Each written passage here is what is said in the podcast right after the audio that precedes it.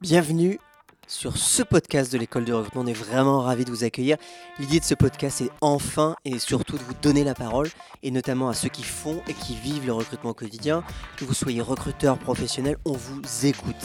Et puis, euh, vous retrouvez dans ce podcast différentes personnes de l'équipe pour faire les interviews, euh, que ce soit dans des événements ou même dans les locaux de l'école de recrutement. Dans tous les cas, une seule motivation nous anime, apprendre et apprendre tous les jours. Salut à toi et bienvenue dans ce nouvel épisode de Radio LEDR. Aujourd'hui j'ai le plaisir d'accueillir David Sankar. Euh, j'ai eu l'occasion de discuter avec lui lors du SOSU en 2019, en octobre 2019. On a parlé philosophie, on a parlé sourcing, on a parlé écriture. Tu vas voir, c'est un petit podcast assez rapide, mais une discussion très dense avec quelqu'un euh, qu'on connaît depuis longtemps et qu'on apprécie énormément. Voilà, Euh, je te souhaite une bonne écoute et je te donne rendez-vous à la fin de cet épisode. Bonjour David, Bonjour Aurélien. bienvenue sur Radio LEDR. Merci de, de prendre le temps de, de discuter un petit peu avec moi. On est au, au SOSU euh, aujourd'hui. On a passé une super journée euh, à écouter euh, bah, un petit peu partout, plein de gens qui viennent de partout dans le monde parler de, de sourcing et de recrutement. Je voulais prendre un petit peu de temps pour discuter avec toi bah, de, ton parcours, de, ta vision du recrutement aujourd'hui et un peu de, ce que tu fais. Alors, pour commencer euh, la discussion, j'étais en train de me, de- de me poser la question de quand est-ce qu'on s'est rencontrés et de, de quand, quand est-ce qu'on s'est vu pour la première fois. Est-ce que tu t'en souviens ou pas? Oh, c'était peut-être en 2016, 2017. C'était un événement, je pense, de Link Humans à l'époque qui s'appelait. On était allé prendre une bière à à côté. On avait discuté innovation, recrutement, marketing RH. C'était des sujets finalement sur lesquels on a continué de creuser de- depuis. Ouais, c'est sûr. Et, c'est intéressant de se dire, ok, où est-ce qu'on s'est rencontrés? Bah, Sur un event, sur un truc comme ça. Euh, toi, au final, t'es arrivé comment au recrutement En fait, quand est-ce que tu as commencé euh, dans le recrutement?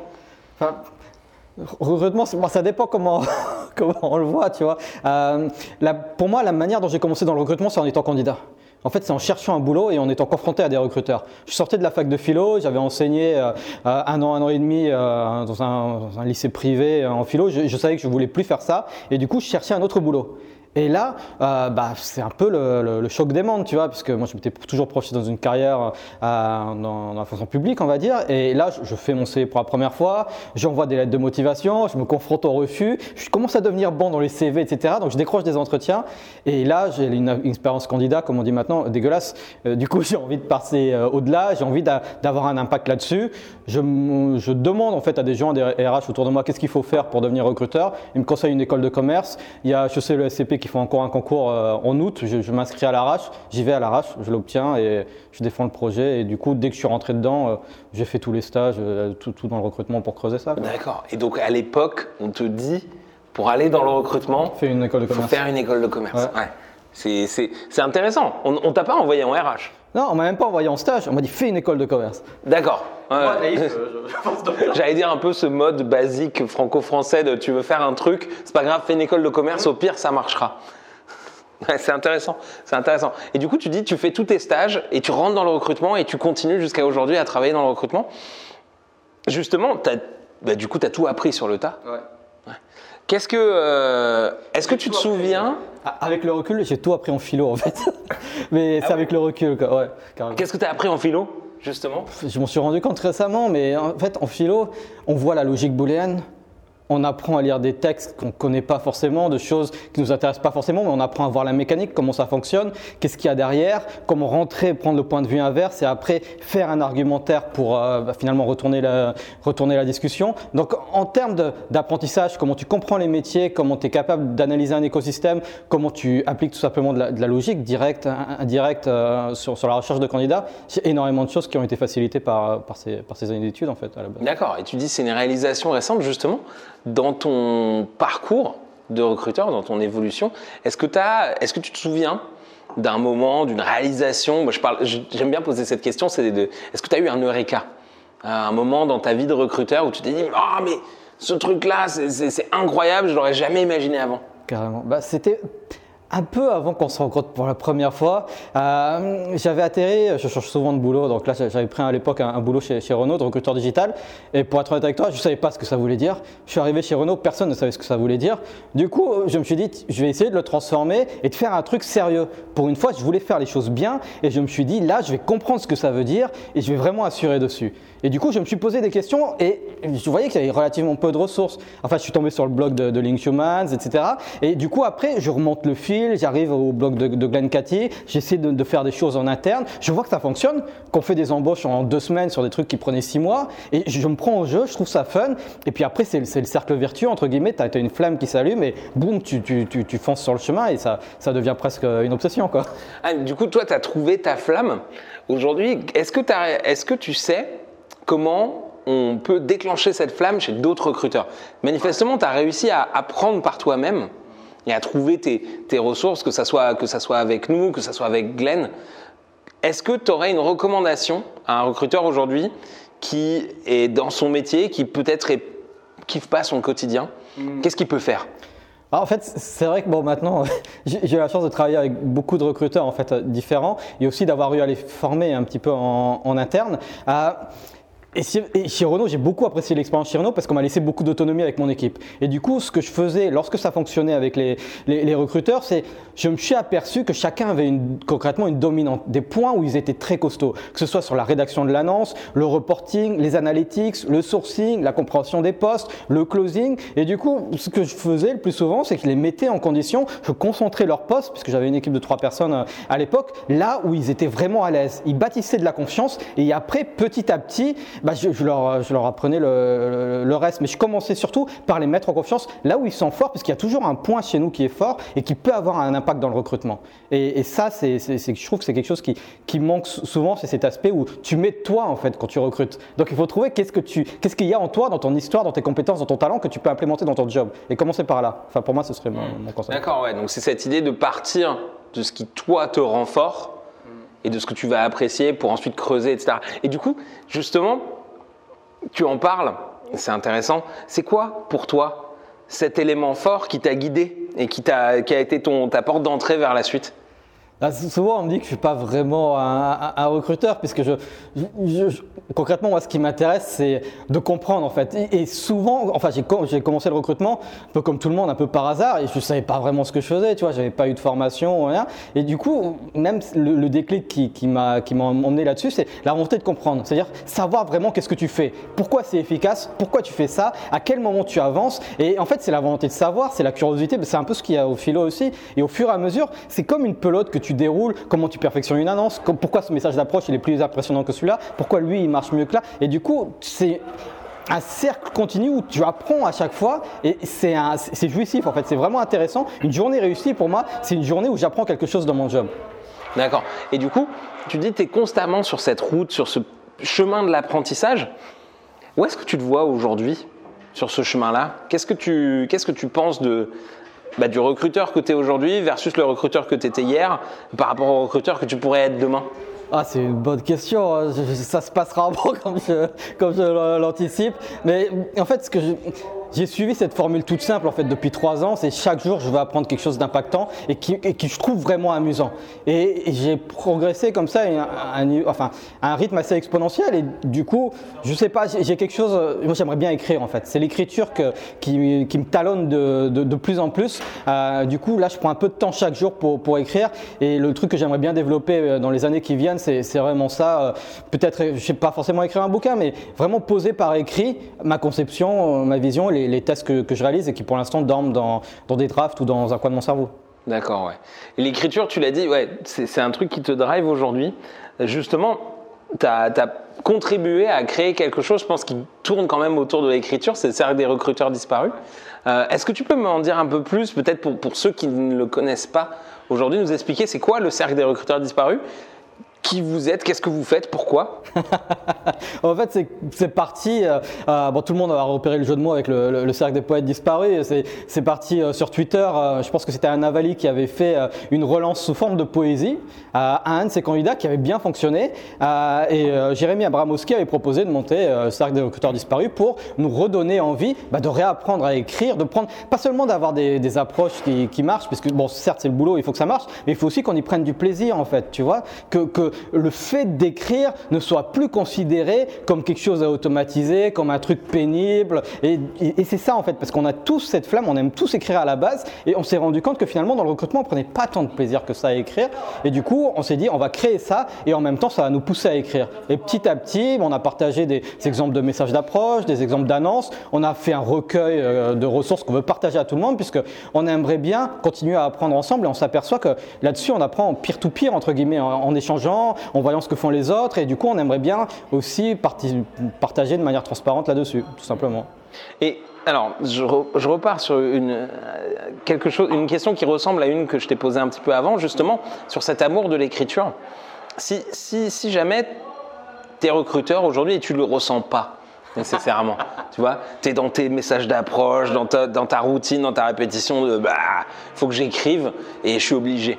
Est-ce que c'est quelque chose qui pour toi te vient naturellement ou est-ce que c'est toujours une lutte au final? Bah, la lutte, elle est souvent sur le fait de poser son derrière sur une chaise, entre guillemets. Une fois, à partir du moment où tu es assis, tu as, les doigts qui courent sur le clavier, ça va. En fait, la lutte, elle est, toujours avec la pensée, euh, elle est toujours avec toi, en fait. Avec les, excuses que tu te trouves, avec le fait que tu dois plutôt faire ci plutôt que ça. Mais une fois que tu es lancé, en vrai, les textes viennent tout seuls. ce que je trouve vraiment intéressant, c'est le processus de création. C'est-à-dire que tu aboutis à un texte que tu n'as pas forcément prévu au départ, mais qui au final est complètement structuré et qui correspond à un truc que tu as vraiment envie de partager à l'extérieur. Je pense que c'est probablement pour moi une des discussions les plus intéressantes que j'ai pu avoir avec Nicolas, qui est, un, je dis un écrivain prolifique, qui est quelqu'un qui, a une capacité à beaucoup écrire. Il m'a dit le, le meilleur moyen d'arriver à écrire, c'est ce que tu as dit, c'est poser son cul sur une chaise et d'écrire. Et c'est, je pense que c'est une réalisation qui, effectivement, que tu partages et qui est hyper importante. C'est cette idée qu'au final, la seule chose qui t'empêche d'écrire, c'est toi. Et, mais c'est un combat c'est un combat. C'est quelque chose contre lequel tu te bats tous les jours, au final. Parfois, où tu dois. Parfois, parfois c'est, le combat qui te bat, et parfois c'est toi qui arrives. Euh, aujourd'hui, qu'est-ce qui t'intéresse fondamentalement dans ton métier de recruteur? En fait, je me considère plus comme sourceur, tu vois, que, recruteur. Enfin, c'est, marrant, je suis parti. Euh, un peu comme tout le monde, tu vois, on commence dans le recrutement. Après, j'ai fait une passage à HRBP parce que j'étais dans le truc, euh, c'est une porte d'entrée. Et puis après, je vais devenir grand, je, vais devenir RH, puis, et puis DRH. Et puis en fait, moi, ce que je cherchais, c'était la stimulation intellectuelle. Et finalement, je ne l'ai pas trouvé euh, en, RH. Ça ne veut pas dire qu'il n'y en a pas là-bas, mais je l'ai trouvé dans le sourcing. La tâche la plus ingrate au début que je faisais en stagiaire, c'est là où j'ai trouvé le, plus de, comment dire, de solidité. Euh, dans les connaissances à acquérir, dans, les métriques à creuser. Euh, et c'est ça que j'ai voulu développer. Et il y a encore tellement de choses à faire en, France, mais de manière globale, tu vois, sur, le sourcing. C'est une discipline où tu apprends tous les jours. Et du coup, euh, je suis hyper content. ça va paraître prétentieux, mais je suis hyper content de ce que je fais. Tu vois, j'ai pas envie de changer de job du tout. à un moment, j'avais dit il y a 2-3 ans que je me voyais 10 ans dans le recrutement. Ben, là, aujourd'hui, ben, je me vois encore 10 ans dans le recrutement et en particulier dans le sourcing. Ah, c'est sympa. Je pense que tu, représentes bien quelque chose que j'ai entendu aujourd'hui qui m'a marqué un peu un quote que je garde de ma journée, c'est que tu es peut-être ce recruteur qui avait un sourceur au fond de lui qui se battait pour sortir, qui se battait pour revenir à la lumière. Et tu étais recruteur, mais au final, c'était ton, ton, âme de sourceur qui devait, qui devait s'éveiller. Mais carrément. Et puis moi, j'ai beaucoup de respect pour les, pour les recruteurs, parce qu'en fait, moi, je sais très bien qu'il y a des choses sur lesquelles je suis extrêmement mauvais. Ou, tu vois, la, partie administrative, la partie gérer un processus, euh, la partie, enfin, tout ce qu'on fait un même la partie entretien. Tu vois, je trouve ça extrêmement difficile. C'est une responsabilité dingue. Euh, honnêtement, euh, moi, je me sens pas compétent suffisamment sur la partie entretien. Je pourrais monter en compétence sur les entretiens structurés, etc. Mais en fait, tu fais toujours un choix avec ton temps. Et ce temps-là, moi, je veux le consacrer au sourcing, là où je peux délivrer le maximum de valeur et travailler avec des recruteurs que j'estime vraiment dans une optique de partenariat pour vraiment faire quelque chose de, bien, tu vois, avec chacun, entre guillemets, à, sa place. Et pour moi, je, je, suis conscient de mes forces, je suis conscient de mes faiblesses et je sais que c'est en sourcing que je peux apporter le plus. Ouais. Et du coup, aujourd'hui, c'est intéressant parce que c'est une discussion qui a eu lieu un peu tout au long de la journée et qui, se posait déjà, nous, euh, quand on discutait à, à la source avec, avec plein d'autres recruteurs et plein d'autres sourceurs. C'est quoi le métier du sourceur aujourd'hui Le métier du sourceur, il y a plusieurs choses où on peut intervenir, mais de manière fondamentale, on va chercher des, on va chercher des personnes et on les transforme en candidats sur des postes sur lesquels l'entreprise a besoin d'embauche, tout simplement. Donc c'est un besoin, c'est un besoin fondamental qu'ont toutes les entreprises. Euh, et, c'est là-dessus qu'on intervient. On résout des problèmes et des problèmes liés au recrutement euh, là-dessus. Merci pour, pour, cette définition au final, euh, qui, est, intéressante, que Guillaume nous avait déjà partagé, je pense, un peu dans le premier épisode de, de, de Radio LEDR. Euh, J'ai une question pour toi qui, qui- que j'aime toujours poser. euh, parce que je la trouve, je la trouve extrêmement intéressante. C'est tu dis aujourd'hui, tu as pris toute ton ampleur de, de- de ce que tu voulais faire dans le recrutement, c'est-à-dire c'est vraiment ce poste de sourceur, ces responsabilités de sourceur. Si tu devais revenir en arrière au David qui commence sa carrière de recruteur et tu peux lui donner un savoir que tu as aujourd'hui, ce serait lequel? Honnêtement, enfin, j'ai beaucoup aimé l'école de commerce, et- mais après la philo, j'irai directement en recrutement en fait. Parce que bon, j'ai payé ma dette étudiante pendant 5 ans, tu vois. Euh, C'était intéressant, j'ai appris pas mal de choses, mais en fait, j'aurais fait directement un stage au cabinet, je me serais plongé directement dans le sourcing. Je, pense que je serais allé plus vite et j'ai beaucoup progress- procrastiné, entre guillemets. Tu vois, premières années de ma carrière, je posais beaucoup de questions, j'organisais beaucoup de connaissances, mais j'étais pas assez dans l'action. Si je devais revenir en arrière, euh, honnêtement, j'agirais plus, j'écrirais plus et, et j'irais euh, j'irais plus vite dans le sourcing, tout simplement. Ouais, de se dire, tu vois là, tu, les- les tu te lancerais sur le terrain plutôt que de te dire, ok, il faut que je passe par la case éducation, euh, entre guillemets, cocher la case de l'éducation qu'on veut que j'ai avant de me lancer. Bah, en fait, tu veux toujours te rassurer, tu vois. Et puis, enfin, à l'époque, moi, je sortais quand même de philo, donc je- c'est vrai que je connaissais pas grand-chose au monde de l'entreprise, donc je voyais quand même que j'avais ce, ce- ce gap euh, à rattraper. Mais dans les faits, euh, je pense que tu peux aussi les rattraper sur le tas euh, presque aussi bien. Euh, et du coup, c'est surtout ça que je changerais à l'époque. Mais sinon, à part ça, euh, pas grand-chose. Ça marche. Et justement, tu as, passé pas mal d'années euh, pas mal d'années dans le recrutement aujourd'hui. Est-ce que tu te souviens du pire conseil qu'on t'ait donné dans le recrutement? Vous en avez beaucoup de mauvais. ouais, beaucoup de mauvais. Euh, Qu'est-ce que je peux te dire? Si t'en as un qui te vient là. Ah, bah tu sais, le truc de base, euh, quand tu es en entretien, il faut, voir ce que les gens ont dans le ventre, euh, ce truc, euh, complètement bidon, tu vois. Et, et c'est pas ma nature à la base, du coup, j'y arrivais pas. Mais naïf comme j'étais, je me disais, ils ont peut-être raison.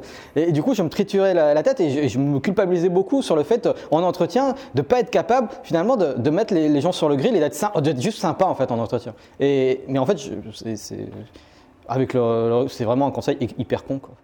Ouais. Le principe au final, c'est de mettre les gens à l'aise. En fait, c'est pas forcément de les mettre. Enfin, il faut les mettre à l'aise, mais je pense que c'est surtout l'honnêteté des deux côtés. En fait, si tu es assez, euh, tu connais ton besoin en fait en tant que recruteur et en tant que sourceur, tu le dis de manière cash, parce que c'est le, le but, c'est de trouver la personne qui est capable de répondre à ce problème, de résoudre ce besoin. Et tu as besoin que la personne en face te dise si elle est vraiment capable de le faire pour que ce soit un match des deux côtés. Et du coup, il faut juste être honnête en fait, c'est tout. Et pour être honnête, il faut déjà bien connaître son besoin et faire en sorte de poser les questions au candidat pour que lui, il dise vraiment ce qu'il savent faire. Ce et c'est- là où ça se passe bien, à mon sens. tu as cette capacité à apprendre beaucoup de choses, à t'inspirer de plein d'endroits différents, justement. Est-ce que, t'as- est-ce que tu peux me parler d'un livre, d'une vidéo, d'une conférence, d'un article, quelque chose qui t'a inspiré dans ton métier, pas nécessairement dernièrement, mais historiquement? Ah, il y a énormément de choses en fait qui m'ont inspiré. En fait, pendant 5 ans, j'ai vécu un peu dans une grotte, tu sais, quand j'étais. euh, euh, j'étais vraiment, je fais pas les choses à moitié. Du coup, quand j'étais en philo, j'étais vraiment passionné par la philo. Au point où j'ai failli devenir euh, moine, aller dans un ashram en Inde. Je me posais vraiment la question. Euh, et euh, j'ai lu effectivement énormément de choses. Moi, c'est, en fait, si tu veux, il y a un philosophe qui, j'ai eu un- vraiment un coup de cœur il y a une dizaine d'années qui s'appelle Spinoza. Et il m'accompagne au quotidien. C'est juste que je, vois finalement. La répercussion dans le réel de ce que j'ai appris à l'époque. C'est-à-dire je comprends seulement maintenant parfois des textes qui ont été écrits au XVIIe siècle et qui ont une résonance, une puissance qui arrive encore maintenant et qui m'accompagne dans, mes métiers. Tu vois, j'ai écrit un article euh, qui s'appelle, euh, je crois, le premier article du Challenge un jour un texte. J'ai juste décliné au recrutement le texte d'ouverture du bouquin de, Spinoza. Et ça passait hyper bien et ça venait tout à fait naturellement. Et c'est vraiment l'auteur pour- probablement qui, qui m'accompagne au quotidien. Est-ce que, t'as- est-ce que tu dis c'est un auteur qui t'accompagne au, co- au quotidien Pour quelqu'un qui a jamais lu Spinoza, un truc avec lequel il devrait commencer, un ouvrage peut-être? Il faut commencer. Spinoza, il écrit de manière euh, très euh, mathématique et de manière délibérée, euh, absconte, en- en- entre guillemets, absconse. Euh, du coup, il faut lire le traité de la réforme de l'entendement, c'est son autobiographie inachevée. Il écrit encore, entre guillemets, comme un humain, c'est très touchant. Et il te dit, en fait, pourquoi il est, pa- par quoi il est passé. Et c'est très.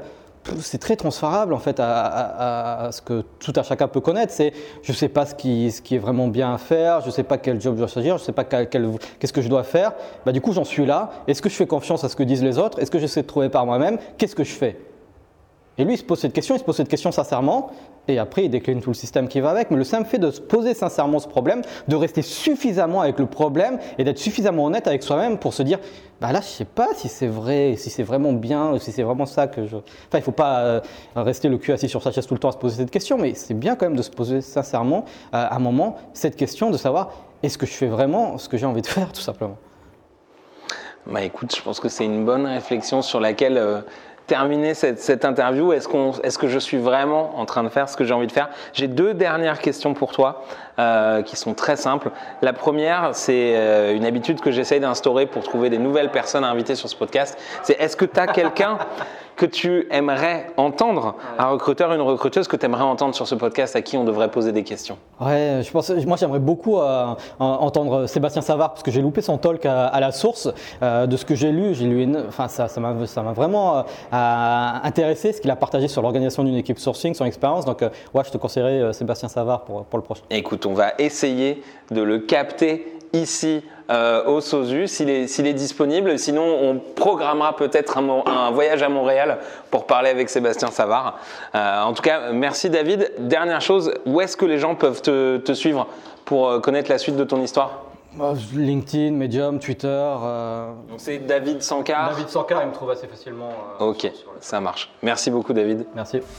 Toutes mes félicitations, tu es arrivé à la fin de cet épisode de Radio LEDR, le podcast où les recruteurs parlent aux recruteurs. Tu as aimé ce que tu as entendu? Trois manières de nous aider à partager la voix de la résistance. Envoie-le à un recruteur ou une recruteuse que tu aimes bien.